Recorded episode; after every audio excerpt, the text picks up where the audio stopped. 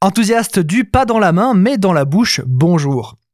Comme vous l'avez déjà remarqué, les confiseries M&M's portent la lettre M sur chacun de leurs bonbons.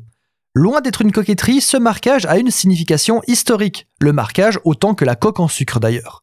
Il faut retourner à la fin des années 1930, lorsque Forrest Edward Mars, le même Mars que les chocolats Mars, découvre lors de la guerre civile espagnole que les soldats ont dans leur ration une confiserie à base de chocolat qui elle-même est recouverte d'une coque en sucre afin de protéger le chocolat de fondre à cause des hautes températures.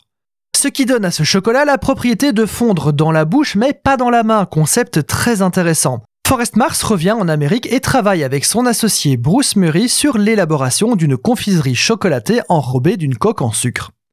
En 1941 sortent les M&M's, les deux M venant des noms des deux créateurs, Mars et Murray. Les M&M's vont alors être ajoutés dans les rations des soldats américains. Et oui, les M&M's ont finalement un historique militaire non négligeable quand on y pense. Le M&M's contenant une cacahuète arrive en 1954. Étonnamment, les M&M's sont bruns jusqu'en 1960 où les couleurs rouge, jaune et vert sont ajoutées.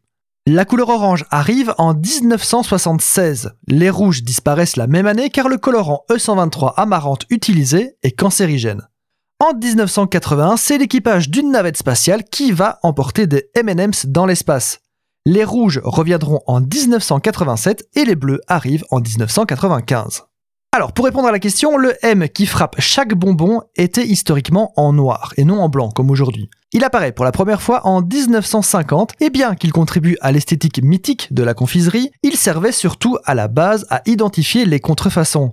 Ça peut porter à sourire à l'heure actuelle, mais la contrefaçon de confiserie à l'époque était une chose réelle, et en fait encore à l'heure actuelle.